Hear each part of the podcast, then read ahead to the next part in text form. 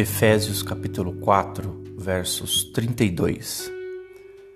Sejam bondosos e compassivos um para com os outros, perdoando-se mutuamente, assim como Deus os perdoou em Cristo. Duas palavras muito preciosas: bondade e compaixão. Ter um coração bondoso implica em estar disposto a ajudar o seu próximo, mas não ajudar simplesmente naquilo que ele quer, mas sim com aquilo que ele precisa. Compaixão é querer participar do sofrimento de alguém, é querer de alguma forma minorizar este sofrimento com algum tipo de alegria. Nunca foi tão necessário termos pessoas com este perfil.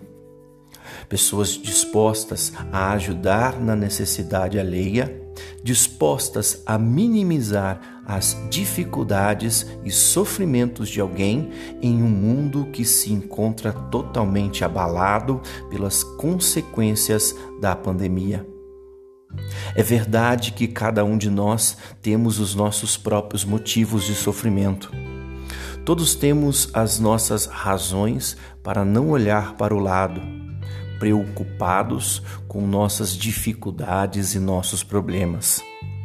Mas um coração bondoso e cheio de compaixão consegue enxergar além dos obstáculos. Um coração assim consegue se doar para que haja em seu próximo algum alívio, independentemente de seus sofrimentos. Cristo foi assim. Perseguido, ele buscou libertar aqueles que estavam presos pelo pecado. Traído, ele foi até o fim fiel à sua promessa de salvação. Desprezado, ele sempre nos amou. Abandonado, ele sempre esteve ao nosso lado. Cristo nos deu o exemplo de bondade e compaixão. A palavra cristão significa pequeno Cristo.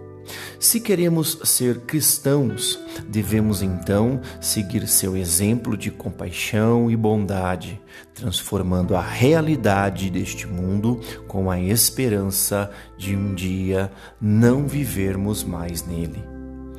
Que Deus te abençoe.